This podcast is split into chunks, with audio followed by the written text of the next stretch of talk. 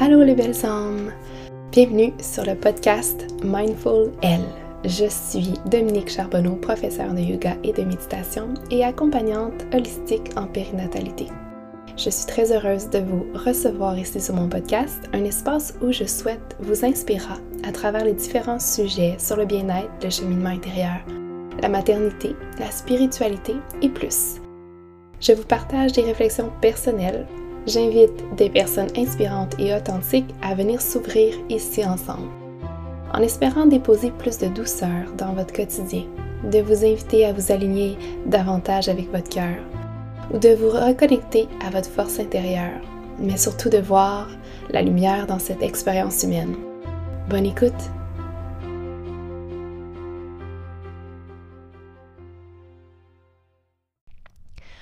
Bonjour tout le monde, bienvenue sur le podcast. J'espère que vous allez bien. Aujourd'hui, je suis vraiment contente et même, je pourrais dire, excitée de vous présenter cette première épisode où ce que je reçois une invitée spéciale à mes yeux qui est Elisabeth Simard. Elisabeth euh, m'inspire au quotidien euh, à travers son style de vie, sa parentalité, euh, mais d'abord, je vais vous la présenter. Elisabeth, c'est une maman de trois enfants. Elle est auteure du livre Vivre simplement, sortir du chaos moderne et s'offrir une vie plus douce. Elle est aussi passionnée de minimaliste, de parentalité naturelle douce et positive et de slow parenting. Sa mission, en fait, c'est de nous aider à simplifier notre vie et de retrouver un souffle à travers ce chaos moderne. Donc, vous allez voir, vous allez euh, l'adorer si vous ne la connaissez pas déjà. Euh, dans cet épisode, euh, on va parler de plusieurs choses sur qui, qui, englobe la parentalité, mais aussi un mode de vie simple, l'importance d'avoir un rythme avec les enfants. Mais on va parler beaucoup de ce que c'est la parentalité empathique, consciente et qu'est-ce que ça peut euh, amener chez nos enfants, mais aussi euh, chez nous en tant que, que parents, qu'adultes.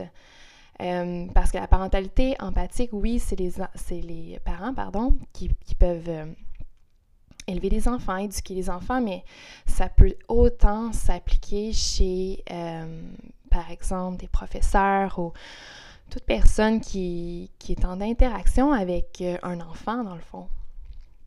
Et euh, c'est un mode ou un type de parentalité qui m'appelle depuis, que j'ai des enfants, en fait, euh, qui m'a amené à me poser plusieurs questions sur comment, comment on, on, était ou comment la plupart des gens sont avec le type de parentalité traditionnelle ou ce que on peut employer comme par exemple euh, la punition ou ce qu'il y a une certaine euh, euh, où que l'autorité est un peu bien vue en disant qu'on a un peu un emploi de force tu par rapport à, l'enfant que l'adulte est, mieux que est mieux ou supérieur qu'un enfant Tandis que la parentalité empathique ou à pleine conscience, ou on va se mettre vraiment égal à égal à l'enfant, puis on va lui laisser tout l'espace de s'exprimer, l'accompagner aussi dans, dans ce qu'il vit. Puis je trouve qu'il y a tellement une meilleure connexion à l'enfant, mais à l'âme, au cœur de, de notre enfant. J'ai fait un des programmes à Elisabeth d'ailleurs. Euh, puis je vous recommande vraiment ces programmes. Je les ai pas toutes faites, mais je suis certaine que, les autres programmes sont de la même qualité. Puis pour vrai, sont tellement pas dispendieux pour être capable d'amener plus de douceur dans sa vie, plus de simplicité, plus de fluidité. Euh, prenez le temps, sincèrement, d'aller voir sur son site web les différents services, les différents programmes qu'elle offre. Si vous vous sentez un peu dépassé en ce moment, que vous vous sentez euh, que, que, ce que vous faites avec votre enfant, vos interventions, ou je sais pas. Je sais qu'on fait toujours du mieux qu'on peut avec le bagage qu'on a, puis aussi avec ce qui se passe dans notre vie présentement. Tu sais, il faut pas être, faut pas se juger. Il faut rester douce envers nous-mêmes. Mais si vous sentez que vous voulez faire les choses différemment dans votre cœur, plus que dans ce qui se fait depuis toujours, sans se poser de questions, prenez le temps d'aller voir ce qu'Elisabeth a fait. C'est merveilleux. Puis sincèrement, c'est c'est pas cher. Donc, je vais vous mettre de toute façon les, euh, les liens vers son site web, puis euh, où la trouver dans les notes euh, de l'épisode. On en parle un petit peu aussi dans l'épisode, mais si vous avez des questions, ça va me faire aussi énormément plaisir de répondre à vos questions. je ne suis pas l'experte dans tout ça, dans la parentalité empathique. je je sentais mon, cœur qui voulait autre chose que qu'est-ce qu'on fait en ce moment, euh, ou depuis toujours, ou presque. C'est sûr que tout bouge dans la vie. Je sens aussi qu'il y a une, demande de plus en plus à ce que les choses changent, puis qu'il y ait une connexion plus profonde avec nos enfants. Mais euh, si jamais j'avais envie aussi en même temps de vous partager des livres que, j'ai à la maison, que j'ai lus, euh, qui m'ont aidé aussi à m'accompagner dans, ça, dans, comment accompagner nos enfants au quotidien en étant conscient de développement de leur cerveau, euh, étant conscient des différentes phases, mais aussi en étant consciente ou conscient, si vous êtes un garçon qui écoute, pardon, euh, de toute notre façon d'être, mais notre énergie au quotidien, ça demande un travail euh, chez soi, c'est sûr. Mais même Elisabeth, elle dit, t'es pas obligé d'aller nécessairement très creux dans ton travail personnel. Si tu as le goût d'appliquer les, outils de base, déjà, c'est très bon, puis tu peux voir du changement auprès de tes enfants. Donc, pour ce qui est des livres, je vous mettrai aussi les liens dans les notes, mais euh, j'ai lu le, euh, Pour une enfance heureuse de docteur Catherine, euh, je sais pas comment dire son nom de famille, mais Gueg... Bon, je vais pas le dire parce que sérieusement, j'en ai aucune idée, mais je pense qu'elle est française. Euh, ensuite, j'ai le livre Comment élever les enfants les plus heureux du monde. Puis celui-là, c'est de deux euh, auteurs, de Jessica et de Iben qui a été traduit en français, mais c'est un peu inspiré de la, méthode euh, danoise. Puis, euh, Dr. Shefali, que j'aime beaucoup, beaucoup, beaucoup, qui est de. Ben, celui-là est en anglais, là, mais The Awakened Family. Fait que je. Il n'est pas traduit en français, il me semble faudrait voir, mais moi j'aime bien lire en anglais aussi, donc euh, c'est un livre que j'ai pas terminé de lire, mais que mais qui m'inspire euh, beaucoup euh, présentement aussi. Puis c'est toujours des livres qui qui donnent envie de revenir dedans, tu sais, quand on se sent un peu dérouté ou plus aligné nécessairement avec notre cœur. Alors euh, voilà, euh, en espérant que cet épisode vous inspirera à euh, peut-être justement écouter votre cœur davantage et à connecter avec le cœur de votre enfant. Puis, laissez-vous juste baigner par les différents partages qu'on va avoir ensemble dans une ouverture. Puis si vous sentez que ça vous rejoignez pas, ben c'est correct aussi. Vous prenez qu'est-ce qui vous parle, puis vous laissez aller ce qui ne sert pas. Mais je crois que pour un monde meilleur, un monde euh, qui grandit plus dans l'amour que dans la peur, il faut qu'il y ait plus de connexion profonde. Puis si on se sent supérieur à notre enfant et qu'on veut qu'il obéisse à nos choses parce qu'on a peur de perdre le contrôle, il euh, faut se poser des questions. Du moins, c'est ce que je crois. Je crois que c'est super important de se poser régulièrement des questions dans différentes sphères de notre vie pour avancer, pour se, s'élever et, et s'amener à la meilleure version de nous-mêmes toujours sans être dans la performance, mais dans le but de, de servir, puis euh, je pourrais dire de briller davantage. Donc, euh, je vous invite à écouter l'épisode et l'entrevue ensemble. Je veux juste vous dire que je rentre vraiment vite dans euh, le sujet. puis, bon, j'étais un petit peu anxieuse au début parce que, bon, on avait on avait des problèmes techniques avant de commencer l'entrevue, puis euh, je voulais juste pas perdre de temps, donc je rentre directement dans le sujet. Puis moi puis Elisabeth, on en a parlé après, je me suis excusée euh, parce que je l'ai peut-être un peu surpris. Mais vous allez voir, ça fait partie de l'apprentissage, c'est vraiment correct. Euh, on a pris le temps de jaser un bon 10 minutes avant, fait que pensez pas que je demande pas aux personnes est-ce que ça va bien? Évidemment, on a pris le temps ensemble de de connecter puis d'échanger. Donc, euh, sur ça, bonne écoute. Bonjour Elisabeth, bienvenue sur le podcast et surtout merci d'être la première euh, invitée sur le podcast. Donc, euh, allô Dominique, merci, merci de m'inviter. Merci à toi. Est-ce que tu aurais envie de commencer par euh, nous dire un peu où ça a commencé le fait de vouloir euh, adhérer à, un type de parentalité empathique? Euh, si je peux dire, ça s'est fait un peu tout seul. Je me suis pas levée un matin en me disant OK, je vais quitter mon type traditionnel et embarquer dans le type empathique. en fait, quand j'ai commencé mon cheminement, le, terme parentalité empathique n'existait pas encore. Euh, euh, on parlait plus de parentalité positive. Euh, maintenant, il y a une française qui une française aussi qui l'utilise énormément, Isabelle Fiosa.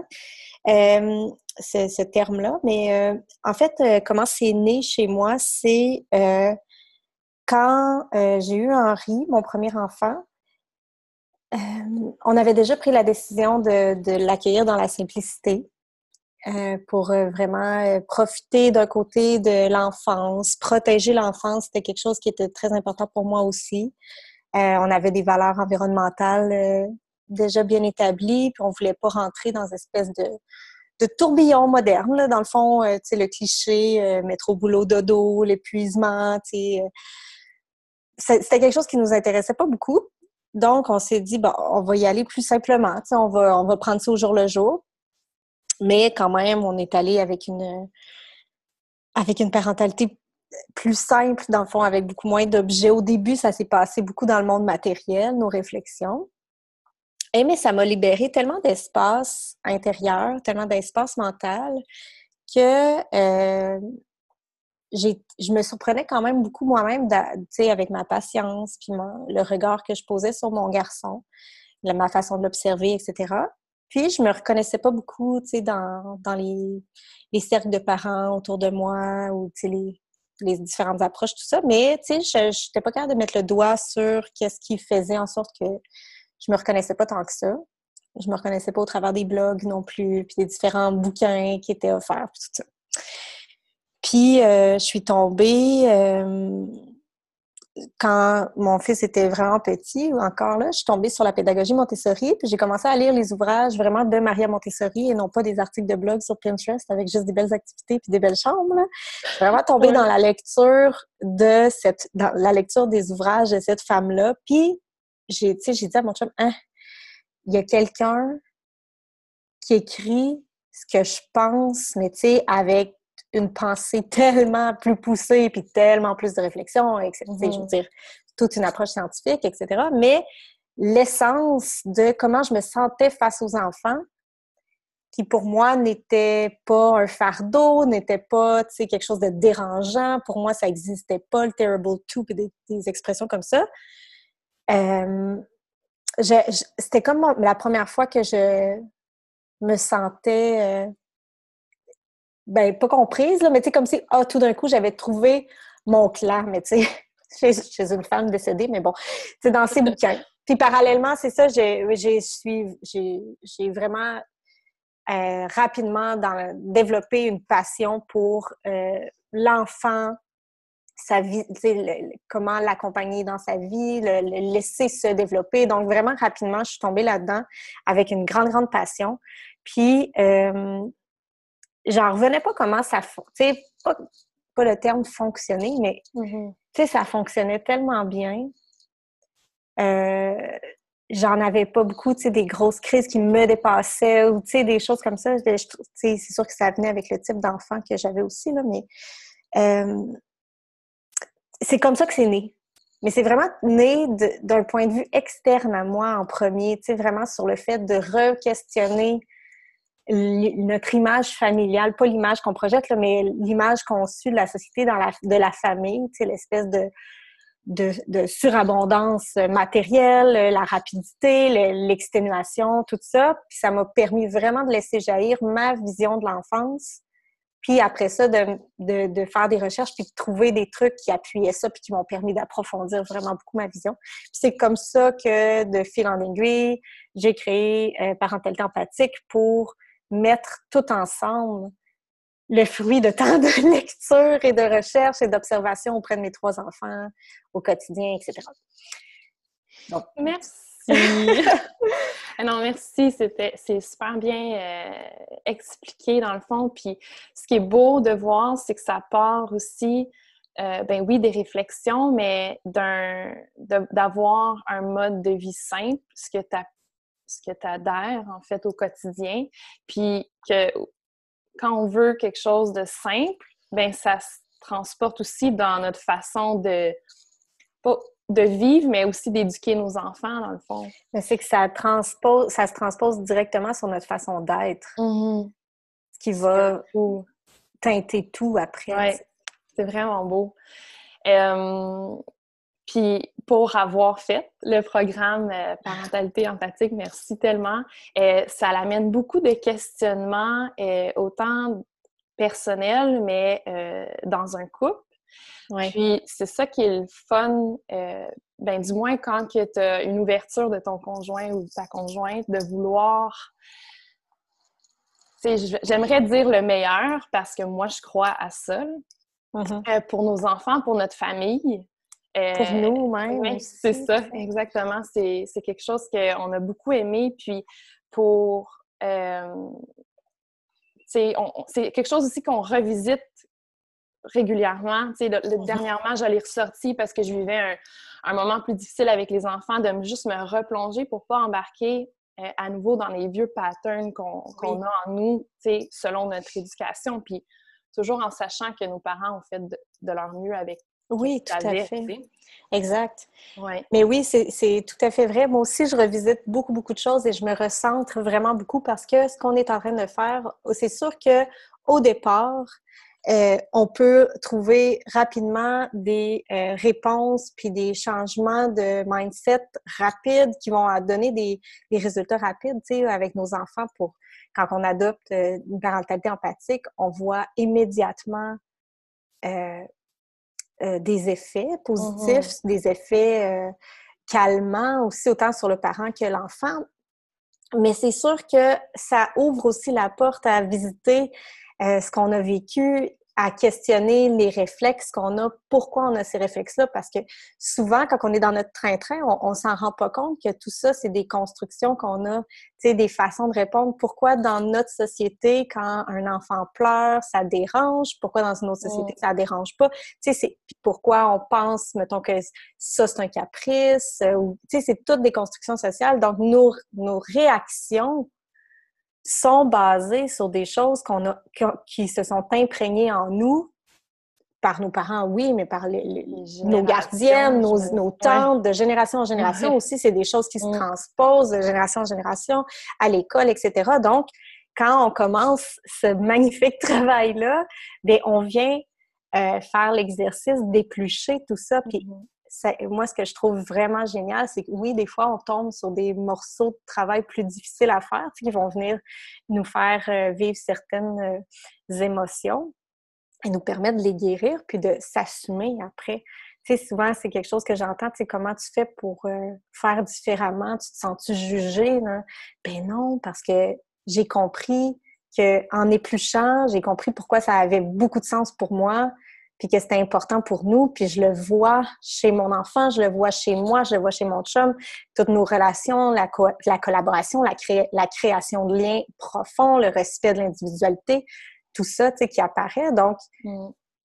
euh, ah, j'ai perdu où est-ce que je m'en allais, mais c'est ça. C'est correct. Ça va revenir, c'est ça. oui, on va, on va profondément. Mm-hmm. Puis en parallèle, on voit immédiatement des trucs qui se passent super positifs, tu sais, entre nous et nos enfants. Puis il y a une fierté qui s'installe de, de voir ça, dans le fond, de voir le résultat du fait que, oui, peut-être que ça demande un travail personnel ou un travail de famille, de couple, mais quand on voit le résultat, c'est tellement euh, plein de fierté, plein de fierté et de, de, pas de gratitude, mais bon, être fier de nous de travailler, tu sais. Mm-hmm. Oui, puis je reviens, j'ai trouvé ce que je veux dire, c'est que aussi, le fait que tu, que tu revisites le contenu, que moi je revisite le contenu, c'est que on, vient approfondir notre, compréhension de nous et de notre enfant, on vient créer des nouveaux chemins neuronaux, tu sais, on vient tout changer notre réactivité, puis c'est sûr que ça se fait pas du jour au lendemain. Fait que oui, rapidement, tu as plein de bénéfices super riches qui t'encouragent, qui te font te sentir compétent comme parent.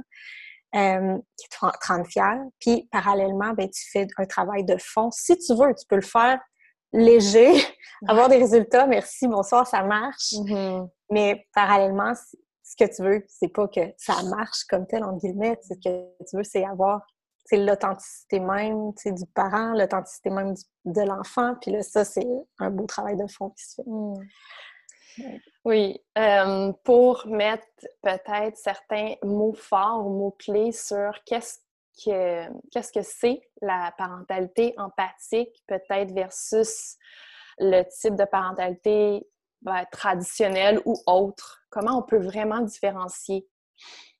Comment on peut le ressentir, tu sais, même en énergie, là, qu'est-ce que Oui, oui, oui. Sans aussi euh, peut-être diminuer les autres, mais... Non. Tu non, c'est juste euh, tout à fait différent. C'est sûr que ça peut, c'est sûr qu'on pourrait embarquer euh, de long en large dans, disons, des résultats scientifiques qui vont venir, euh, qui vont devenir plus convaincants. Mais si on reste plus dans le descriptif, je dirais qu'une parentalité traditionnelle, on l'entend plus sur des systèmes basés sur des systèmes punitifs, de menaces, de blâme, de contrôle. C'est ben, tout ça, c'est du contrôle.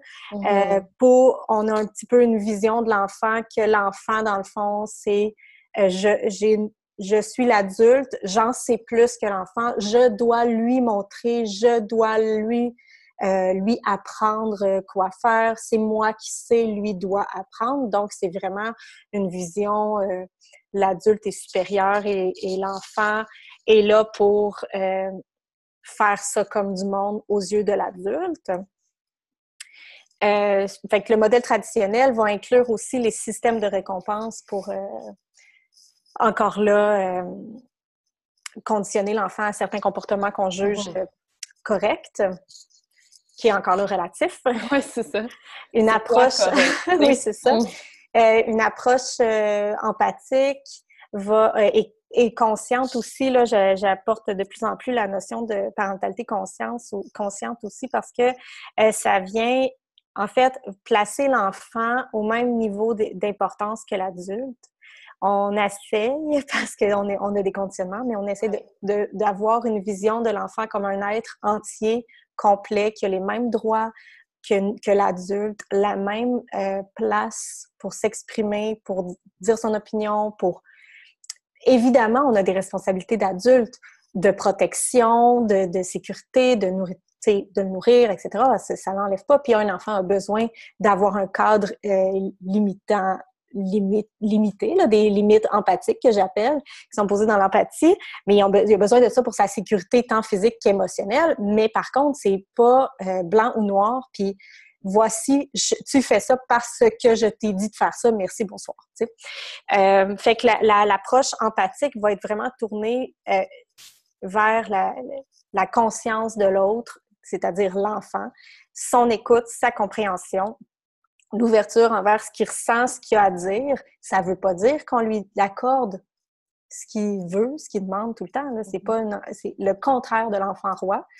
mais euh, il a tous les droits autant que nous de vivre ce qu'il vit. Fait puis tout ça, c'est basé sur, évidemment, beaucoup de recherches scientifiques qui expliquent très bien l'importance de l'accueil des émotions, de la compréhension de l'émotion, et, mais surtout, surtout l'émotion de l'adulte dans ses relations avec l'enfant, parce que tout part de l'adulte. Donc, c'est de l'empathie pour l'enfant, mais beaucoup d'empathie et de conscience pour toi, pour toi l'adulte, face à ce que tu es en train de vivre avec ton enfant. Pas pour t'excuser d'avoir crié puis d'avoir euh, pété ta coche. c'est pas pour t'en excuser, ben, ça arrive à tout le monde, c'est très mm-hmm. humain. Oui. Mais comprendre pourquoi telle situation te fait sortir de tes gonds. Parce que ça va pas faire suer quelqu'un d'autre, donc c'est propre à toi si ça te fait suer. Pourquoi ça te fait suer? De comprendre ça, ça va vraiment changer ta relation avec ton enfant. Hmm, tellement. C'est quelque chose que je réalise ben, depuis un, moment déjà, mais mm-hmm. comment je me sens ou comment mon conjoint se sent a tellement un impact sur nos enfants. Puis quand que je viens à prendre conscience de ça, bien, premièrement, pour prendre conscience de ça, il faut que tu sois totalement présent dans ton corps. Quand tu es dans le futur en train de gérer quelque chose de ailleurs que dans le moment présent, c'est ça. Tu es dans un stress souvent, puis là, tu veux contrôler tes enfants parce que peu importe quoi, là, tu veux gérer ce stress-là en même temps, mm-hmm. sans trop plein. Ben, les enfants sont euh, trop pleins eux aussi, tu sais. C'est un travail constant sur soi, mais c'est beau de travailler sur soi parce qu'on montre à nos enfants de le faire, dans le fond. Puis d'être dans la présence, puis... Oui. Que c'est un défi être euh, un être humain, en fait. ah oui, c'est tout un défi, c'est tout un défi. Puis ce que je trouve beau dans cette approche-là, puis tu sais, encore là, on, en, s'en parle souvent, il n'y a rien de mm-hmm. parfait, on a tout un bagage, puis c'est correct, c'est humain, c'est beau. Mais plus on fait ça, je trouve, plus, en tout cas, personnellement, j'ai l'impression que plus je fais ce travail de compréhension de moi-même, puis ça change vraiment ma relation avec mes enfants, euh, je me dis qu'ils vont en avoir un peu moins à faire quand ils vont être vieux. Ils vont avoir un petit peu moins de blessures à guérir, puis un petit peu moins de conditionnement à détruire, puis de couches d'oignons, de fausses idées, puis de fausses croyances à éplucher. Puis ils vont tu sais, je fais ça parce que je veux que mes enfants se connaissent, tu sais, eux-mêmes. Qu'ils soient à l'écoute de ce qu'ils ressentent, puis à l'écoute de l'autre, puis tu sais, cette espèce de subtilité de conscience qu'on essaye de développer, tu sais. D'apprendre à ressentir, tu sais, puis c'est pas quelque chose nécessairement qu'on apprend euh, ben, à l'école, de ressentir nos émotions. De plus en plus, là, il y a une certaine ouverture qui s'installe oui, dans différentes écoles aussi, mais euh, je pense que c'est notre devoir en tant que parents de justement euh, faire de leur montrer comme, comment ressentir nos émotions, tu sais, puis ben de les accepter, de les vivre. Puis Vive la vague. Euh, pleure pas, il n'y a rien là, tu sais. Non, il y a de la peine. Lui, lui, ça, lui, ça l'affecte, tu sais. Puis de toute façon, si, si tu veux que la crise, hein, la crise finisse, c'est tellement plus rapide quand tu es empathique puis que tu acceptes l'émotion. Elle, la vague se, va couler d'elle-même. Ah Au lieu de rentrer en résistance, hey, si tu te fais dire arrête de pleurer, il n'y a rien là, puis tu es comme non, dude, là, je file pas, là. Mais tu vas rentrer en plus en résistance contre l'autre. Tu vas, tu vas vouloir pleurer. Fait que tu as deux choix, là. Tu vas amplifier ta crise pour amener à être écouté puis réussir à sortir ce que tu as à sortir, ou tu vas complètement t'étouffer puis rentrer par en dedans, puis ça va ressortir à un moment donné de ouais. façon. Ben, moi, j'appelle ça un peu comme accumuler des, des euh, résistances énergétiques dans le corps, tu sais, des points, puis ça, euh, ça, ça, joue sur la santé, premièrement, puis c'est ça, à un moment donné, ça sort, euh, tu sais pas où, puis tu sais pas pourquoi, ou tu accumules ça adulte, puis tu sais... Euh, tu sais, il y en a qui disent que quand tu as une crise de rage en tant qu'adulte, ouais. contre tes enfants, mais ça vient d'un bagage émotionnel mmh. qui a été renfloué en toi pendant que tu n'avais pas le droit de t'exprimer, toi, une injustice que tu as vécue ou quelque chose qui, qui, a, qui a fallu que tu étouffes. Mmh. Ah, je crois puis ça, ça se transforme en rage parce que ça fait trop longtemps que c'est emboîté. Exact, exactement. c'est sûr qu'on ne peut pas protéger nos enfants de mille blessures, mais comme tu dis, je trouve ça. Mais c'est ce que je... Non, c'est pas de la protection, mais tu sais, il y, en a qui, des fois, ils vont dans l'extrême du fait comme on veut trop le couver, on veut pas qu'il aille mal. Mais le but, c'est pas tant de pas qu'il aille mal, c'est d'apprendre à gérer comment vivre avec ces défis-là de la vie, que ce soit autant des émotions que des situations à l'école, que des situations peut-être plus tard. Si on apprend à gérer ça, puis à faire face à ces défis-là, ben comme tu dis, au moins on va les avoir accompagnés à soit pas avoir trop de blessures, mais à, avoir les, bons outils pour pour vivre. Là. Ben, pour pas pour pas avoir peur de ces émotions fortes-là, puis de, passer à travers, puis de savoir comment les accompagner. Parce que, ouais, c'est complètement le contraire que de couver son enfant, cette approche, cette approche de parentalité-là. C'est pas du tout de le couver, puis de le protéger pour que jamais il soit triste, puis que jamais il ait de la mm-hmm. peine. Au contraire, toute la gamme d'émotions est célébrée, acceptée. Elle a juste le droit d'être, point. Puis après ça, ben OK, t'es fâché, tu as le droit d'être fâché, tu as le droit d'être en colère. Maintenant, tu as le droit de la ressentir. Je t'invite à la ressentir dans sa totalité, mais je ne t'invite pas à agir sur ta colère. Il y a une grosse différence. Puis si, même pour les adultes d'aujourd'hui, la, différence est difficile à comprendre parce qu'on ne pas, on l'a pas appris à différencier vivre sa colère puis agir sur sa colère, par exemple. Que ta colère s'exprime en cri puis en claquage de porte, c'est une action sur ta colère. Mm. Ouais. Fait que c'est un. Surtout pour nous, adultes, qui ne l'avons pas nécessairement euh, développé dans notre jeune tante, comme moi. Chez moi, c'était pas comme ça. Et, tu sais, ça n'a rien à voir avec mes parents. Mm-hmm. C'est pas du tout pour leur enlever quoi que ce soit. Non, non. Vraiment pas, là. Mais euh, c'est un apprentissage, tu sais, de distinguer la, la qualité de la colère, sa nécessité, la nécessité de la colère, de la ressentir dans sa totalité, puis d'exprimer pourquoi, mais ça ne veut pas dire l'exprimer en criant, puis en claquant les portes, puis en lançant des objets ou whatever, ton histoire. Là, tu ouais, Il y a d'autres façons, c'est ça. Fait que c'est tout un, travail. Effectivement, parce que comme, c'est ça, c'est des c'est comme emmagasiner un peu dans nos cellules, hein, tu sais. Fait que des fois, on a des réactions, des réflexes, comme tu dis, puis là, il faut apprendre à les, euh, à les voir venir pour mm-hmm. ensuite, comme, respirer. Et en même temps, là, il y a beaucoup de choses, là. Oui, il y a beaucoup de choses. là, on tombe plus dans, c'est ça, dans le reparenting puis dans le déconditionnement, tu sais, quand on veut juste se dire, OK, moi, je fais mon premier pas en parentalité empathique. Comment guider les, euh, les parents qui c'est ça. Tu envie de, tu sais, pas obligé de glisser. Mm-hmm. C'est ça, tu n'es pas obligé de plonger dans tout ce travail de reparenting-là, puis qui est vraiment très, un, un, travail très, très important à faire, à mon sens, que tout le monde devrait faire, mais euh, c'est juste les premiers pas de parentalité empathique, de comprendre la base, de voir comment simplement certains éléments essentiels dans la petite enfance, dans le cerveau, comment ça se développe, juste le fait de savoir que neurologiquement, la manipulation n'existe pas avant 7 ans facile, euh, que, que pour un enfant, que,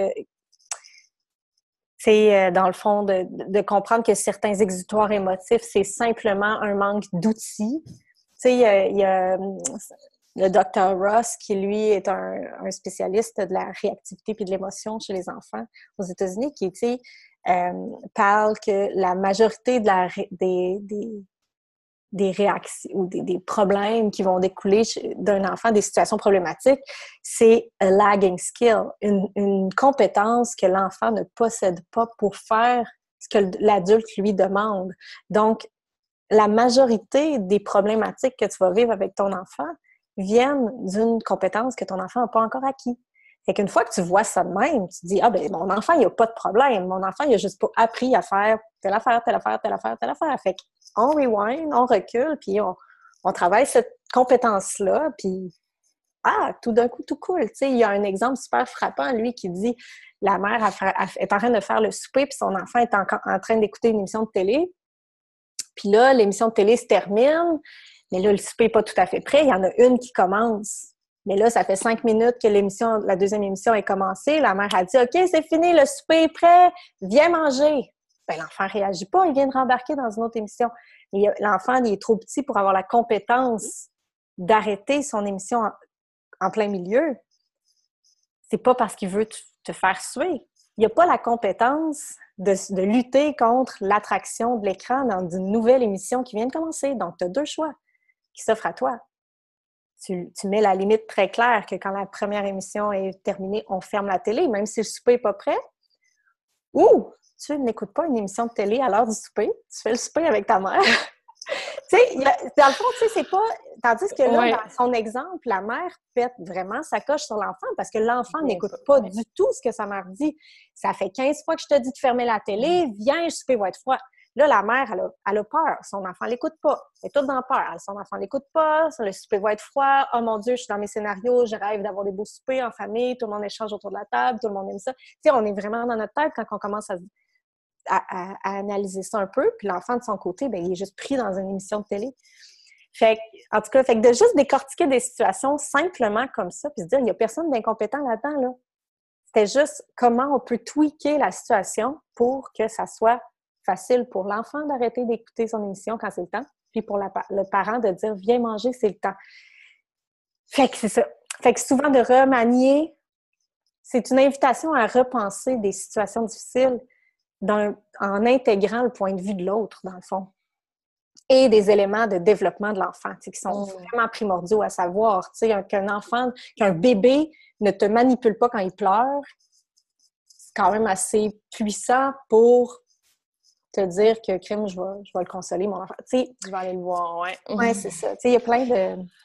Ouais, c'est vraiment, vraiment intéressant. Puis, euh, suite à, justement ton programme, euh, on s'est remis à tout euh, repenser ces choses-là, tu sais.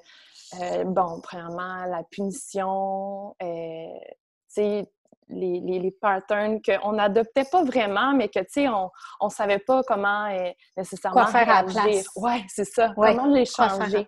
Mais aujourd'hui, tu sais, quand que mes enfants ont des crises, c'est ou bien on prend le temps. En fait, c'est une connexion totale avec. C'est de la connexion, c'est ça. C'est tellement simple, mais. C'est tellement simple. tout, ça, c'est de la connexion humaine. Exactement. C'est tout. C'est tout. C'est la clé. C'est l'essence même. C'est juste ça. Mais pour avoir juste ça, ben ça prend des petits trucs, des mm-hmm. petites. Puis tu sais, même dans le programme, tu sais, là, je propose même certaines formulations de phrases pour t'aider quand tu as des réflexes qui sont plus dans l'éducation traditionnelle, puis on se rend compte que ça marche pas. Tout le monde qui essaye, ça marche pas. On se sent tout incompétent, on, pleure de culpabilité, on dit mon enfant m'écoute pas. Puis si ça marche, ben là, ton enfant, on peut se questionner sur son développement de son être pur, tu sais, aussi, tu sais, puis toi, tu manque de connexion. Ouais. manque de connexion.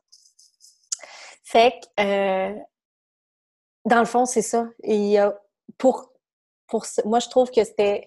On entend souvent, tu sais, il n'y en a pas de recette magique, puis c'est vrai qu'il n'y en a pas de recette magique, chaque enfant est différent. Mais ces petits outils-là de départ permettent de prendre la petite pause. Tu sais, les quelques phrases suggérées, mettons, vont te permettre de prendre ta micro-pause, ta pause d'une fraction de seconde qui va faire en sorte que tu vas aller vers l'empathie plutôt que d'aller vers la punition ou le cri. Tu sais, souvent, c'est juste de t'arrêter dans ton élan. Fait que c'est pour ça que je l'ai tout teinté de ces petits, de ces exemples faciles à utiliser, rapides, à utiliser dès maintenant, dès le premier module, dès l'introduction du premier module même, pour que tout de suite, justement, tu aies ce sentiment de compétence-là, qui apparaisse. Puis euh, une autre chose que tu partages, ben, que tu apportes, en fait, c'est de réparer ces gestes que j'aime tellement parce que euh, autant pour nous, l'adulte, que pour l'enfant, dans le fond. c'est si on, est porté justement à soit lever le ton ou bien de réagir d'une façon qu'on ne désire pas, envers notre enfant, mais qu'on revient tout de suite, on n'a pas, on n'est pas euh, dans euh, l'orgueil, tu sais, de, de, non, non, je tiens mon bout, là, non. Tu de revenir tout de suite, ah, excuse-moi, maman, euh, bon, elle va se calmer, j'aimerais ça qu'on parle ensemble, qu'on, tu peu importe, qu'est-ce qui se passe. Mais j'ai remarqué que les, enfants, ben, les, miens, quand je les regarde, ils réparent leurs gestes avec leurs frères, c'est tellement beau, là. Ah on est vraiment un modèle pour eux. Ah oui, ils absorbent tout ce qu'on fait. Les paroles, c'est une chose, mais tout ce qu'on fait, toute l'énergie qu'on envoie, ils absorbent tout ça et ça parle beaucoup plus fort que toutes les explications qu'on peut donner puis dire toutes les, les, toute la moralisation qu'on peut faire, ça marche pas ça. Puis c'est le modèle. Mm. C'est vraiment beau à voir, en tout cas. Donc, de réparer ces gestes, euh, il n'y a pas à avoir de honte à ça. Dans le fond, c'est à ah. cause qu'on est un adulte que, tu sais, on ne fait pas d'erreurs total. Au contraire, exact. on faire plein d'erreurs. Aussi bien capitaliser là-dessus pour devenir un meilleur humain. Puis mm. l'humanité, tu sais si moi aussi, j'ose le ton des fois, là. Quand j'ose le ton, je m'en rends compte. Puis, hey, OK, excuse-moi, là. Je voulais tellement pas crier. C'est. Hey, j'ai pas été j'ai été dans la réactivité, c'est pas correct. C'est pas c'est pas de dire non plus si tu pouvais arrêter de courir, j'arrêterais de crier là. Non. J'ai crié parce que j'ai pas été capable d'être à l'écoute de moi puis de respecter ma limite que moi je supporte pas que tu cours à côté de moi puis j'ai pas été capable de respecter ma propre limite en t'accompagnant, en donnant un exutoire pour courir ou en te rappelant les règles dans l'empathie puis la limite. Puis c'est dur des fois pour un enfant de 5 ans d'arrêter de courir. C'est normal, c'est, mm. normal. Ben oui. Fait que de s'excuser en gardant ça pour nous, pas, tu sais, en gardant en, projetant pas le blâme sur l'autre, justement, pas faire des fausses excuses. Tu sais, je m'excuse d'avoir crié, si tu n'avais pas couru, j'aurais pas crié. Ça, c'est des fausses excuses, ça aide pas, tu sais. Mais de s'excuser pour vrai, parce que crier quand quelqu'un court, par exemple, c'est pas nécessaire. Bon. Mm-hmm. Mais tu as le droit d'avoir été super irrité, mais il y a d'autres façons d'expliquer ton irritation. Mm-hmm. De s'excuser de ça, ça modélise quelque chose de tellement fort et ça te remet instantanément dans la connexion avec ton enfant. Tout d'un coup, ah, ton enfant te regarde dans les yeux. Ah, ton enfant respire. Puis lui va peut-être bien s'excuser d'avoir couru finalement. Tu sais, parce que. Ou de ne pas être allé en bas pour courir. sais, des choses. Là, j'ai l'exemple de la course, là, mais ça modélise. Puis oui, même moi, mon, fils de deux ans, tu sais, dès qu'il y a quelqu'un qui, qui dit ouch, je m'excuse. c'est pas toi. Tu sais, ça, ça, se modélise. Tu sais, c'est ça, ça mm-hmm. s'imprègne en eux vraiment vite parce que ça invite le regard vers l'autre. Tu sais, quand tu mm-hmm. modélises ton quand tu t'excuses à ton enfant, tu lui montres que tu considères l'autre. Tu sais, l'importance de voir l'autre mm-hmm. autant que soi, tu sais. Fait que c'est ça. Mmh. La façon que le cerveau de l'enfant est fait avant, avant un certain âge, c'est un être égocentrique. C'est pas dans le sens égocentrique, mais poche qu'on entend pour les adultes. C'est juste que c'est un, Ils ont besoin de développer leur être, leur vision du self, fait que c'est une vision égocentrique. Ils sont pas encore capables de considérer l'autre. Tu sais, ça vient quand même, ça vient avec le temps de se détacher qu'il fait pas un avec la mère, qu'il fait pas un avec. Bon. Puis, euh, mais ça, ça aide à tourner ce regard-là vers l'extérieur, tu sais. Mmh. Totalement. Mm. Puis, en faisant ce, processus-là, euh, tranquillement, tu sais, en, me posant des questions, euh, j'ai réalisé aussi que, dans le fond, notre environnement a tellement un impact aussi sur euh, la façon, comme on disait un peu au début, de la façon dont on est ou comment qu'on vit totalement. Puis là, quand je me suis attardée à la salle de jeu, aux jouets qu'on a reçus, au début, c'est comme, pour moi, c'était clair qu'on avait trop de jouets, puis que ça avait juste pas de bon sens, puis t'en parles dans ton livre, t'en parles, bon, sur tes réseaux, mais aussitôt que je, trouve que les enfants sont un peu plus comme, ils ont des trop pleins plus souvent, je regarde la salle de jeu, je regarde comme notre environnement, puis je me rends compte, OK, il faut faire l'espace. Oui, ça a un impact direct sur C'est fou, là. Oui. Puis mon conjoint, quand j'y en parlais au début, il, il croyait pas tant. Ben, il était comme pas fermé, mais il était genre, ah oh, ouais, tu penses, tu sais? J'étais comme, je fais le ménage, je suis plus capable. Là, je me suis mis à faire euh, des gros tris, tu sais. On, ramasse tellement de choses, les gens nous donnent des choses, puis on, se dit tout le temps, ah, peut-être qu'on va en avoir besoin, ou pour l'autre enfant, mais hey, on a tellement, on fait tellement tout le temps des ménages maintenant, là, c'est incroyable. Bref, euh, ça a un impact direct, puis les enfants, ils se mettent à avoir plus de de partage, ils jouent tellement mieux ensemble. Euh, c'est vraiment beau à voir. Oui, oui, tout à fait. Ça, a un impact direct euh, sur, sur l'état intérieur des enfants. Donc, automatiquement, ça se reflète sur comment ils interagissent entre eux, puis comment ils interagissent avec toi. Puis, je peux pas plus encourager le monde à désencombrer à fond, puis tu sais, à juste pas juste désencombrer, mais à revoir carrément ta perception du jeu de l'enfant, à revoir comment, justement, tu les choses qui rentrent à la maison, c'est quoi les, les, les, flux, tu sais, c'est qu'est-ce qui fait rentrer des nouveautés à la maison, parce que ça change vraiment la dynamique chez les enfants. Puis, tu sais, souvent, on entend, euh, dire ah ben là tu sais euh, si je donne ça à un il va avoir de la chicane il faut que j'en donne un à chacun il faut qu'ils apprennent tu sais comme ça ils vont apprendre euh, tu sais je sais pas qu'est-ce qu'ils apprennent de ça là mais tu sais c'est pas comme ça que tu apprends le partage puis c'est pas comme ça que tu apprends à, apprécier ce que tu possèdes donc tu sais au contraire tu sais en, en, en possédant moins puis en chez nous on a une philosophie aussi que ça, c'est peut-être à toi, parce que peut-être que tu l'as reçu en cadeau, mais dans la maison, tout le monde peut s'en servir. Tu sais, on a une espèce d'esprit de, communauté. Il y a certaines choses que mes enfants, vont, vont, vont avoir plus de... Ben, en vieillissant, avoir plus de besoin de, sentir que ça leur appartient, mais en même donc, on a une permission à demander, mais c'est encore super euh, petit, là, dans le sens que c'est pas encore très, très fort chez nous. Mais ça a toujours été super important pour moi de, de dire non, tu sais, je veux pas une multiplication des, jouets pour plein de raisons, tu sais, parce que c'est comme ça que tu apprends purement le partage pour vrai. Tu attends ton tour. Euh, tu apprends à apprécier, à donner, vraiment prendre soin de ça, de ce que tu possèdes, tu en possèdes un. Fait tu sais, il y a un attachement. Autant qu'on veut détacher de l'objet, mais en même temps, le peu que tu possèdes, tu, tu veux en prendre soin, tu veux l'apprécier, tu veux que ça dure dans le temps. Donc, tu sais, tout ça, mais ça, ça, ça, que ça projette aussi l'environnement épuré, c'est un état de calme, tu sais.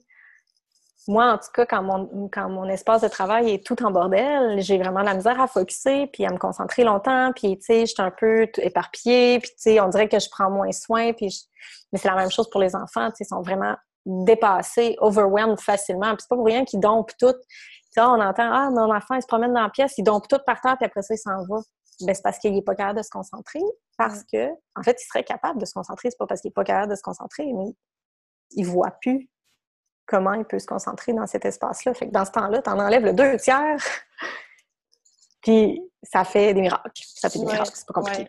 Oui, Ben, pour le, pour le vivre, oui. Puis, tu sais, là, je suis comme, en ce moment, je le sens, là. Il y a un autre besoin de après les fêtes. Oui, de créer l'espace, puis de faire des choix. Puis nous, on les implique quand même beaucoup dedans. Mais tu sais, encore là, il y a certaines choses qu'on, je trouve, ils pensent qu'ils vont en avoir besoin, mais je, laisse un, temps, puis quand ils s'en servent pas, je leur fais remarquer. Vous voyez, on n'en a pas, on l'a pas utilisé, tu sais. Oui, finalement. Oui, finalement. Ouais, c'est des belles discussions qu'on a avec eux, puis on leur fait mm. prendre conscience de plein de choses. Donc, euh, exact. Mais mon but, c'était de vraiment euh, faire un lien comme quoi que notre environnement ou ce qu'on ce qu'on habite ou ce qu'on est peut avoir un impact sur nos enfants, dans le fond. Tout à fait. Tout à fait. Puis, comment considères-tu l'importance euh, d'avoir des moments, autant pour la mère que pour le père, euh, pour du self-care, du, les moments où ce qu'on peut prendre soin de soi, c'est quelque chose que tu fais quotidiennement? Et... Ah, c'est super important, c'est sûr, c'est sûr. C'est vraiment important pour chaque individu. Par contre, ma vision du self-care est peut-être pas, euh, je sais pas, c'est quoi la vision du je dis qu'elle est peut-être pas pareil, mais en même temps, j'ai une approche peut-être un peu particulière sur le self-care, je sais pas. Le self-care, pour moi, c'est vraiment pas euh, quelque chose de compliqué. C'est pas quelque chose que je peux pas faire si je suis avec mes enfants c'est euh, sûr que je, je suis une personne très solitaire aussi, fait que j'adore mon silence puis mon moment d'introspection. Par contre, on a, ça veut pas dire que je peux pas le faire. C'est ça, quand je suis avec mes enfants, tu sais, euh, en fait, ce que j'essaie de faire le plus possible depuis sept ans maintenant, c'est d'intégrer des petites bulles de doux, des petites bulles de self-care partout dans ma journée qui vont, dans le fond, le but du self-care, c'est de te sentir nourri, d'élever ta vibration, de sentir que tu es connecté à toi, de lâcher tes épaules, tu sais, fait que ça peut passer autant par trois grandes respirations, cinq minutes de cohérence cardiaque, un petit vinyasa en même temps que tu es avec tes enfants. Euh, je me suis jamais empêchée de prendre ma douche parce que je suis avec mes enfants. Écoute, on amène le panier de jouets dans, la salle de bain, puis joue pendant que je suis dans ma douche, ou tu sais, prends ta douche avec moi. Mais pour moi, tout ça, c'est du self-care. Fait que, tu sais, longtemps, là, là, cette année, j'ai deux enfants à l'école, fait que là, la dynamique est différente. Mais jusqu'à maintenant, deux grosses zones de self-care dans ma journée, c'était le matin, je me levais avant les enfants, je prenais une bonne heure pour travailler, méditer, faire, faire du journaling, tu sais, de vraiment prendre du temps. Puis je me fais pas de plan, là, tu sais, je me, me fais pas de, je me mets pas de pression de self-care, tu sais. Mm-hmm. Moi, je me lève une heure avant, ben là, maintenant, c'est différent. Mais dans ce temps-là, je me levais une heure avant les enfants, puis j'allais faire ce que j'avais le goût de faire pendant cette heure-là. Puis longtemps, ça a été de prendre 15 minutes pour suivre notre budget familial, pour aller, tu sais, vers nos buts de, frugalité, tu sais, de, de, liberté financière, tu sais. Ça en faisait partie, tu sais, de, euh, de prendre ce moment en silence-là pour siroter mon café, faire de la méditation, faire de la contemplation, travailler sur mes programmes, ça se faisait, ou écrire mon livre, ça se faisait le matin, une heure avant que les enfants se, hmm. lèvent. Euh, puis l'après-midi, pendant le repos, mes enfants ne euh, faisaient pas nécessairement une sieste, mais, pendant, mais on faisait fait toujours un repos l'après-midi et moi, j'utilisais ce temps-là pour lire mes livres, à moi pendant que les enfants étaient à côté de moi puis lisaient leurs livres. Puis aussi, dès, dès que les enfants s'assoient pour faire une activité tranquille, moi, je grab mes affaires qui me font du bien, que ce soit ma broderie du moment, euh, mon travail encore là, tu sais, mais jamais l'ordinateur, jamais de téléphone, vraiment du papier, des crayons, ma peinture, des notes, des livres, mais n'importe quoi qui me nourrit, quand même bien, c'est cinq minutes, bien, je vais m'asseoir, puis je vais, je vais le faire. Tu sais, je vais m'asseoir avec eux, mais je vais faire mes affaires. Fait que, tu sais, une grosse part du self-care pour moi, c'est de considérer que j'ai pas à entertainer mes enfants toute la journée. Je vis avec eux, je suis entièrement disponible à eux, mais c'est pas mon travail d'être la géo de mes enfants. Pour moi, ça crée, ça crée tellement d'espace mental, puis ça me permet d'avoir ces bulles de d'introspection, même s'ils sont à côté de moi, tu sais. Mm-hmm. Fait que c'est sûr que, tu sais, de sortir, puis d'aller une journée au spa, euh, tu sais... Euh, mais tu sais, moi, l'espèce de cliché que j'ai vraiment hâte que mes enfants soient couchés pour ouvrir ma bouteille de vin le vendredi soir, ça m'énerve parce que ça, à la place de subir ta journée, ben je, trouve que c'est plus euh, constructif pour moi, en tout cas, de construire une journée qui va me permettre de me sentir. C'est sûr qu'il y en a des journées que j'arrive à 5 heures, puis je suis couettée, puis que je suis plus capable, puis que mon chum arrive, puis je transfère les enfants, puis je vais prendre une pause dans la salle de bain. Voyons, c'est normal. Oui. C'est sûr, là. J'ai trois enfants en bas de 4, tu sais, en 4 ans, là. Toi aussi, trois. Tu sais, fait tu sais, c'est normal. Mais il y a aussi une autre part de self-care de se dire, hey, c'est normal. Qu'est-ce que je vais faire? Je vais m'asseoir à terre au mm. milieu de mes enfants, je vais juste être. Mm. Ça, là, ça sauve des vies. Ouais.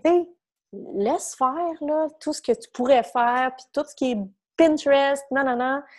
Laisse faire. Assis-toi à terre, respire, regarde tes mm. enfants, tu brosseras les dents en 15 minutes. Là. tu sais, non, mais dans ça, tu sais, des fois, là, au lieu de dire, ah, faut que j'aille faire ça tout de suite, puis là, d'être pogné, là. C'est ça. Tu sais, accepter la situation Aziz. Après ça, c'est pas de glisser dans le laisser-aller, là. Rythmer tes choses, puis tu sais, choisir ce qui est important, puis faire juste ce qui est important. Puis moi, j'aime ça quand c'est rangé aussi. Fait que, tu sais, euh, je me suis fait un rythme qui fonctionne avec ça, puis qui a changé à chaque saison. Mais, mais c'est ça, une grosse partie du self-care, pour moi, c'est de m'arranger pour pas subir ce que je suis en train de vivre, tu sais. Ça se passe dans ma tête. Totalement. Puis ça montre encore une fois à nos enfants comment c'est important de prendre soin de soi, tu sais, dans le fond. Elle se dit, regarde, je vais respirer, je sais pas combien de fois je leur ai dit ça. Sors cinq minutes dehors, je vais être juste au bord de la porte, mais je vais respirer de l'air frais. OK? Fais ton casse-tête, là, je m'en vais respirer de l'air dehors, j'ai besoin de respirer de l'air. besoin, besoin d'aller respirer. Tu sais, ça modélise que quand tu sens la colère monter, tu vas la vivre ta colère, mais tu vas la vivre en respirant au lieu de crier. C'est ça. Puis que tu crées de l'espace parce que s'il n'y a pas de place à d'espace, ben il y a un volcan à un moment donné qui va ben, exploser. C'est ça. Exact. ça modélise encore que oui, tu as le droit d'être complètement irrité puis de trouver que c'est moche. Je sais pas combien de fois je leur dis je suis pas une pieuvre, là. Je peux pas tout faire ça en même temps. Je suis pas une pieuvre. C'est trop drôle, on dit ça ici aussi. C'est trop drôle. J'ai juste deux mains, là. J'en ai pas huit. C'est ça. Fait que, tu sais, tu peux m'aider. Ah tu peux attendre. Oui, exact. Arrête de m'en parler parce que c'est trop. Fait que, tu sais, il y a ça aussi, communiquer ses limites. Oui, oui. Mais dans l'empathie, dans la compréhension, dans la clarté, tu sais. Mais il faut aussi savoir c'est quoi c'est quoi que tu as besoin comme limite. Oui, les connaître. Oui, oui, totalement. Oui, oui, super. Tu as parlé un peu euh, du rythme, que tu as, que, un rythme, pour exemple, ranger, mais je t'ai entendu parler plusieurs fois comment qu'un rythme est tellement important pour justement avoir peut-être plus de calme, mm-hmm. plus d'autonomie aussi euh, avec les enfants. Oui. Peux-tu nous en parler un petit peu? Comment que, que ça se passe dans le fond quand on a un rythme? C'est quoi les, les, grandes, grandes lignes? Ben, en fait, euh, un rythme, c'est pas tant mm. de la grosse différence avec la routine, parce que tu sais, on en entend beaucoup parler. La routine, c'est vraiment important pour des tout petits. Là, on parle vraiment dans la petite enfance surtout, mais c'est là que les bases se prennent. Mais la, la, différence majeure pour moi, c'est que là, chaque chose n'a pas une heure qui précise. Euh, tu peux avoir une heure de départ, mettons, pour la maison, mais à l'intérieur, c'est pas nécessairement chaque chose à une minute euh, prête, puis il y a de l'espace à l'intérieur. Euh, mais pour les tout petits, de savoir chaque étape, qu'est-ce qui s'en vient, avec, avec, avec un peu de temps, une fois que tu implantes un rythme, puis que tu fais de la répétition, puis ça prend de la constance, mais l'enfant, il n'y aura, pas de, power struggle. Il sait c'est quoi, puis c'est comme ça, c'est tout. Fait que c'est super simple, mais ça change tout de rythmer des parties de la maison. Fait que des parties de ta, journée, tu peux avoir des, rythmes à l'intérieur de ta journée, des rythmes de semaine, des rythmes saisonniers. Fait que ça crée un, la vision d'un cycle, que tout revient, qu'il y a une espèce de sécurité là-dedans, c'est très réconfortant.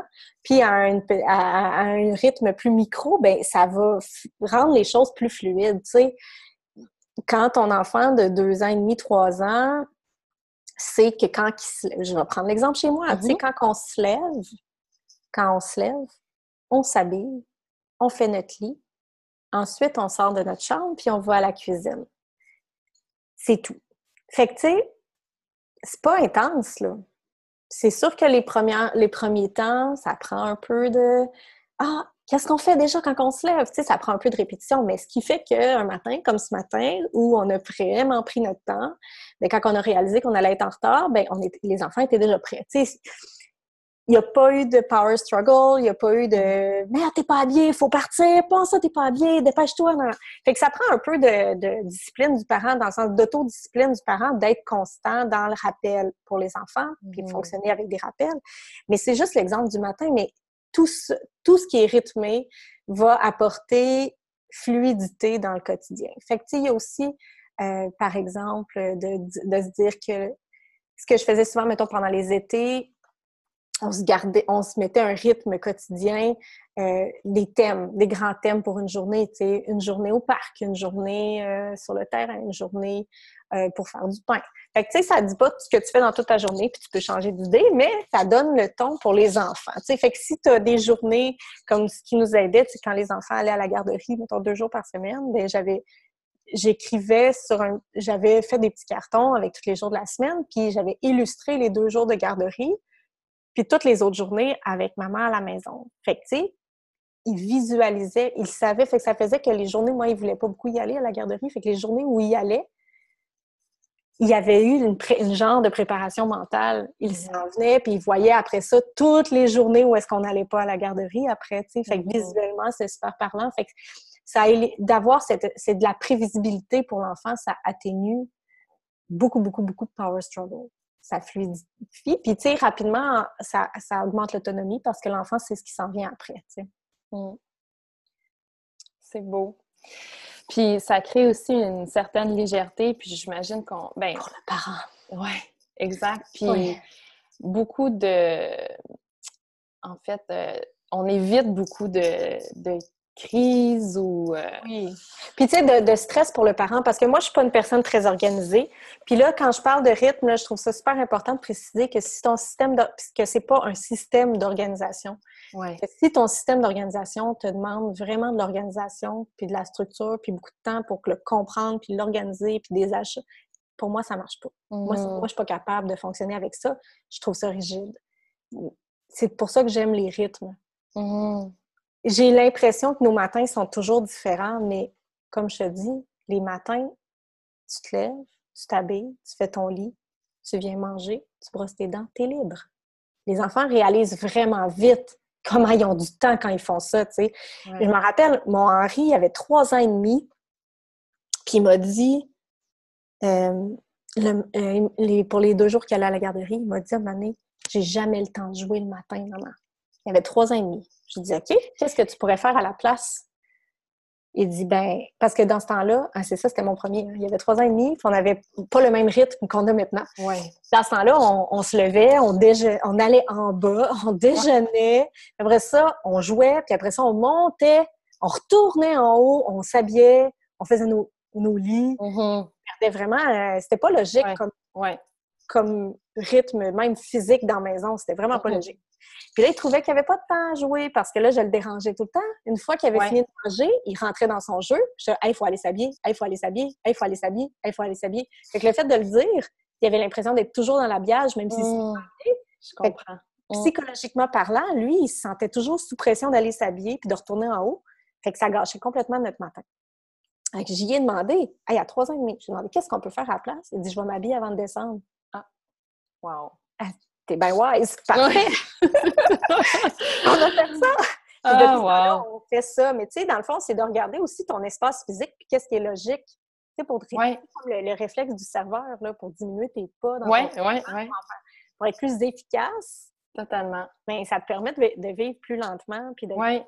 Ah, fait qu'après ça, tu sais, quand même, quand même pas qu'il fallait partir de la maison à 7h45, ben on était toujours prêts parce que tu te lèves, tu t'habilles, tu tu descends. Tu sais, c'était fait qu'on a continué comme ça, c'était plus logique. C'est beau, puis euh, euh, chez nous aussi, c'est un peu comme ça. Euh, en fait, là, c'est parce que les, deux grands sont dans la même chambre, puis souvent, un se réveille avant l'autre, fait qu'on s'habille comme après, à cause pour pas réveiller celui qui dort. On est dans la même euh, situation, mais on... Ouais, on est en train de s'ajuster, là, tu sais, je pense que c'est une question de temps, mais on sort le linge le soir, par exemple, puis tout est déjà là, au moins on n'a pas à courir, puis qu'est-ce que tu mets aujourd'hui, puis tu sais, on installe un certain... Ben, ça t'arrive le soir et le matin. Ouais. Mais là, ce que j'ai hâte, c'est qu'ils se réveillent tous en même temps, puis qu'ils font tout leur rythme en même temps. Oui. Mais bon, c'est une question de temps, là, c'est normal, tu sais. Mais nous, ce qu'on fait, parce que là, les trois sont dans la même chambre, puis ils se réveillent pas tous en même temps, puis je veux vraiment pas qu'ils réveillent les autres, évidemment. Oui, c'est ça. Euh, que dans le fond, quand ils se réveillent, puis que les autres dorment, ils ont deux choix. Ils viennent dans notre lit pour euh, juste se réveiller en douceur, ou ils vont dans la salle de jeu qui est, l'ancienne chambre d'Henri, dans le fond, qui est la pièce d'en face de leur chambre. Mais ça, ils le font pas. Ils viennent dans le C'est toujours plus... Euh, ouais. Ça. Fait que là, ils se réveillent, puis là, ben, je leur dis « OK, on va dans votre chambre. Allez dans votre chambre, allez vous habiller. » une fois que tu les trois sont Ouais. Ça prend pas de temps tant que ça. Moi, chez moi, ça prend pas beaucoup de temps avant que tout le monde soit réveillé. Se réveille, ouais. Chez nous non plus. c'est ça. Ça se réveille assez tôt. Ouais. C'est correct. Euh, une, autre, une autre chose qui facilite vraiment le rythme du matin, c'est d'avoir vraiment pas beaucoup de linge. Là. Ça facilite. Ouais. Ça ouais. plus vite. Là. Ouais, c'est sûr, là. C'est une autre chose que tu parles aussi sur ton podcast, je pense. J'ai un podcast, YouTube, blog. Oui, on te... livre aussi parce que... Oui, c'est vrai. C'est comme... C'est contre-intuitif, mais ça fait toute la... Ça fait vraiment une énorme différence. C'est fou. Hmm. Ouais, moins de vêtements disponibles pour les enfants parce que encore là, c'est overwhelming. La, fatigue décisionnelle qui nous affecte, nous, les adultes, ça les affecte encore plus à leur âge. Fait que, tu sais, s'ils ont 15 pantalons, 15 options de chandail, euh, puis que, tu sais, c'est un peu le fouillis parce qu'il y en a un peu beaucoup, puis il y a un tiroir, puis, euh, tu sais, il y a une commode, il y a un tiroir, il y a, tu sais, plein de meubles différents aussi. Ben, c'est difficile pour un tout petit. Encore là, on parle d'un tout petit c'est difficile pour un tout petit d'être focus dans sa tâche du moment qui est de s'habiller. Fait que en enlevant des, euh, dans le fond, en élaguant des distractions, tout simplement, ça facilite la tâche qui est devant lui pour tout simplement de s'habiller. Puis ça, tu peux avoir moins de linge puis qu'il soit super beau, ça change rien. Ça, ne l'empêche pas, tu sais, il peut avoir un super beau look, mais ça, ça facilite, là. C'est mmh. C'est économique. oui, Lavage, moins de pliage. ça a plein de bénéfices collatéraux. oui, mes enfants, ben, mes deux grands plus, là, ils aiment tellement, surtout, bon, surtout mon grand, là, il aime tellement euh, le linge, mais en fait, il aime recevoir le linge. C'était ah, ce qu'il demandait à Noël. Ah ouais. J'étais tellement touchée par ça parce que, évidemment, c'est pas nécessairement la quantité qui est importante, mais je trouvais que c'est pour lui, euh, un beau morceau de vêtement, c'était comme quasiment plus important qu'un jouet, X. Mais j'ai reçu, euh, ben, c'est pas moi qui l'ai reçu, c'est lui. Là, j'étais vraiment contente, je pense. On a reçu la boîte euh, Montessori là, de, sur les planètes. Là. Ah, Parenthèse, c'était tellement beau, ces Ah, jeux c'est là. beau? Ah, ils sont de toute beauté. Mais les yeux de mon grand, là, quand on a ouvert la boîte, puis de vouloir apprendre, lui, il, il est fasciné par... euh, tellement Inspirant. intéressé, curieux. Ouais, ouais, ouais, c'était vraiment beau. Ah, c'est beau, ils sont vraiment beaux, ces Ah, jouets-là. mm. Ouais. Oui, vraiment. Fait que euh, j'aurais une dernière question pour toi. Oui. Euh, pour toi, ce serait quoi le plus beau cadeau qu'un parent peut offrir, dans le fond, à son enfant?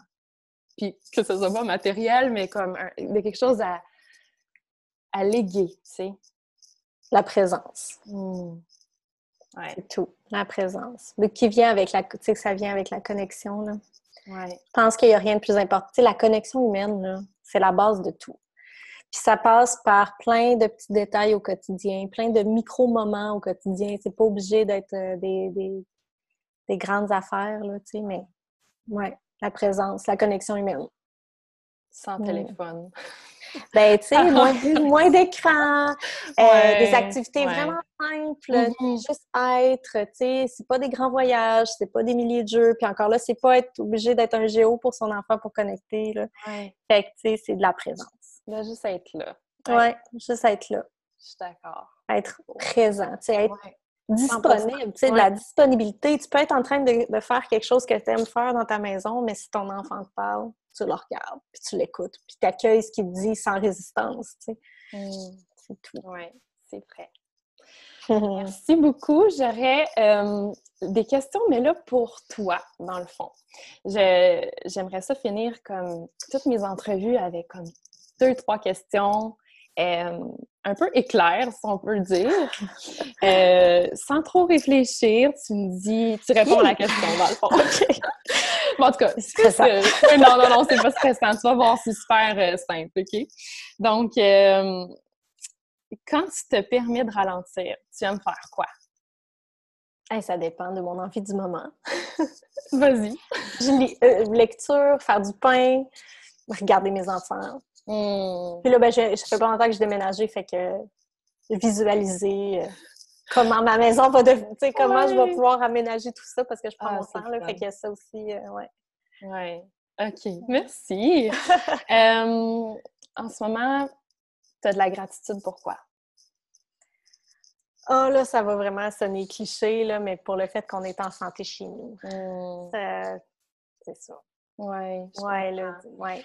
Avec ce que tu vis, Ouais, des moments difficiles, si jamais euh, je pourrais mettre le lien dans les notes pour Ah, euh, le GoFundMe, là, Oui, ça pourrait aider. Si tu veux juste Oui. faire une petite euh, ben juste rapidement. parenthèse, ouais. Vous, vous pourrez aller lire le, le texte que j'ai écrit pour le GoFundMe, euh, mais rapidement, mon neveu Noah, qui a eu 7 ans dimanche dernier, est atteint d'un cancer euh, assez fulgurant au cerveau, Hmm. euh, qui est non opérable. C'est euh, terrible. Euh, puis pour soutenir ma sœur et le papa et Noah dans tout ça, ben, j'ai fait une campagne de financement sur un GoFundMe pour les soutenir financièrement pendant ces temps-là où ils doivent se dédier corps et âme à leur enfant. Évidemment, si on veut pas avoir un stress financier en plus de cette Hmm. marde de vie, je suis désolée de dire Ouais. des mauvais mots sur ton podcast, Dominique. c'est correct.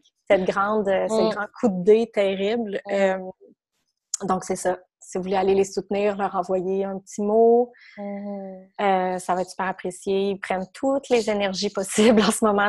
Ça, ça peut pas, même pas obligé d'être un don en argent. Là. Si vous n'avez pas les possibilités de faire un petit don, même si un petit 5 ça va être apprécié, mais juste euh, si vous voulez leur envoyer un petit mot d'encouragement, de soutien, une belle pensée, ça va être très apprécié. C'est terrible. Ouais, aucun parent euh, pourrait vivre ça. Devrait vivre ça, en fait. Non. Ben, aucun enfant, tu sais, aucun un enfant vivre ça. Ben oui, c'est tout. en Ah non, Ouais, c'est ça, là, ça n'a pas de sens. OK. Hmm, je vais changer de... Ouais, s'il vous plaît. beaucoup, beaucoup d'amour, beaucoup d'amour. Euh, de euh, yoga ou méditation? Méditation. Hmm. Merci. Puis, dernière euh, question. Quel est le meilleur conseil que tu as reçu dans n'importe quelle sphère? qui t'a marqué? Euh, hmm, c'est drôle à dire. Ça, sonne superficiel, mais c'est la profondeur. Il y a quelque chose qui se cache derrière. Ouais. Je travaillais en archivistique au ministère de la Culture en, je sais pas, 2007, je pense. Puis j'étais vraiment. J'ai longtemps été euh, quand même un peu spéciale dans mon habillement, si je peux dire. longtemps. Puis ça a toujours été un plaisir pour moi. Bon, OK je recherchais pas à être euh, différente. C'était juste, je m'habillais, je m'amusais vraiment pour mon habillage. Puis je travaillais, là, c'est ça, je travaillais avec des professionnels dans un ministère. J'étais vraiment jeune. J'avais de l'air vraiment jeune. Mm-hmm. Puis j'étais habillée excentrique, puis j'avais pas changé mon linge. Puis il y a un monsieur qui devait avoir, je sais pas, 60 ans. Full, tu sais, un petit monsieur sérieux qui travaille pour les, les, les, le monde littéraire, qui est venu me dire assure-toi de jamais perdre ça dans ta vie. Puis ça m'avait comme frappé sur le fait que, dans le fond, oui, là, c'est juste du linge, là, mais j'avais pris plus pour l'unicité de qui j'étais. Hmm. De pas perdre ça, tu sais. Puis, tu sais, je trouvais que ça fitait vraiment avec le fait que là, je rentrais dans un milieu, tu sais, en archivistique en plus, dans un milieu plus carré, plus beige, tu sais. Mm-hmm. Fait que ça m'avait vraiment frappé. C'était pas en 2007, là, c'était bien avant ça, mon dieu. C'est en 2003, même 2003, là, en 2003 même, 2002, 2003, oui, oui, c'est avant que je sorte avec mon chum. Mmh. J'ai commencé à sortir avec en 2003 ou 2004, je sais plus. OK.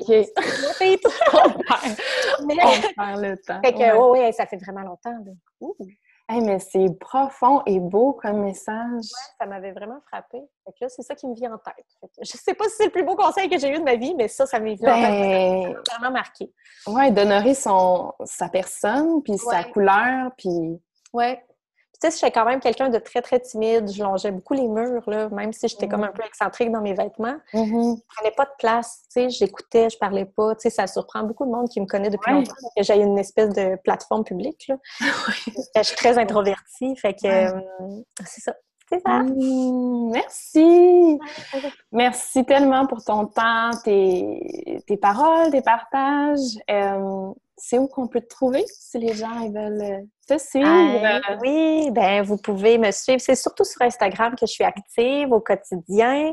Euh, donc, mon, mon, mon handle, c'est euh, Ruban Cassette. Tout en un mot. Puis, vous pouvez aussi consulter mon blog, découvrir mes services, mes programmes, mes, mes, podcasts aussi sur mon site web qui est rubancassette.com. Oui. Et c'est ça. Sur Facebook, il y a une super belle communauté qui découle de mon livre. Euh, ça s'appelle la communauté Vivre simplement.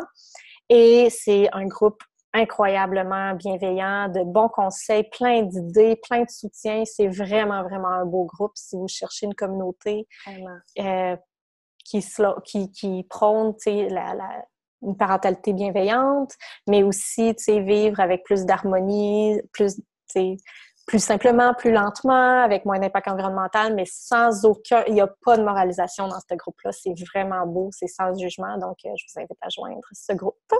Puis euh, c'est ça, là. ça, fait le tour, ça fait le tour. Mais tous tes programmes aussi euh, sur la parentalité sont sur ton site Internet. Oui, ils sont tous sur urban.cassette.com. Dans, dans mes services, là, vous avez toute la description des programmes.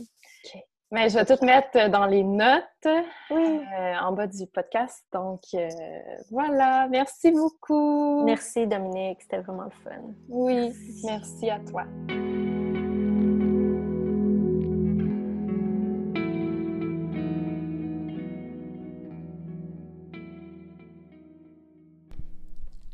J'espère que vous avez aimé beaucoup cet épisode, que ça vous a nourri, que ça vous a euh, peut-être inspiré à avoir une plus grande connexion avec vos enfants. Peut-être que vous étiez déjà sur la voie, euh, peut-être que vous en aviez parlé, que vous ne connaissiez pas la parentalité empathique, consciente, et que vous, avez envie d'aller plus loin. Si c'est le cas, je vous rappelle qu'Elisabeth a plusieurs programmes pour euh, vous donner des outils pour vous accompagner vers ce, cette méthode, ce type de parentalité-là, mais il y a aussi d'autres euh, programmes qu'elle offre pour avoir un rythme avec les enfants, pour avoir un mode de vie plus simple. Donc, je vous invite à aller observer sur son site web, puisqu'elle offre c'est tellement de qualité à, peu de frais. Mais aussi, il faut se poser les questions, c'est quoi investir pour euh, une, meilleure, euh, une meilleure vie? Je suis prête à dire ça, ouais, une meilleure vie, un meilleur quotidien et de vivre en, conscience. Parce que dans notre rythme moderne, notre société où ce que la majorité des gens vivent euh, super rapidement, en fait. Donc, euh, ils se posent pas toutes questions, on fait juste faire ça parce que c'est ça, puis on peut se sentir vraiment trop euh, rempli et avec pas d'espace. Donc, c'est important de, se poser des questions, comme je vous disais au départ de l'épisode. Et dernière chose, si vous avez envie de soutenir la famille d'Elisabeth, euh, son neveu qui est atteint euh, d'un cancer très euh, intense, je vous invite à aller dans le lien dans les notes pour faire un don, que ce soit aussi de soutenir en, avec bienveillance en envoyant un message si vous n'avez pas nécessairement les sous pour faire un don, mais ça peut être juste 5 Imaginez si beaucoup de personnes donnent 5 on peut venir soutenir cette famille-là qui en a grandement besoin présentement. Donc, euh, merci beaucoup d'avoir pris le temps de nous écouter. Euh, je vous dis à la prochaine.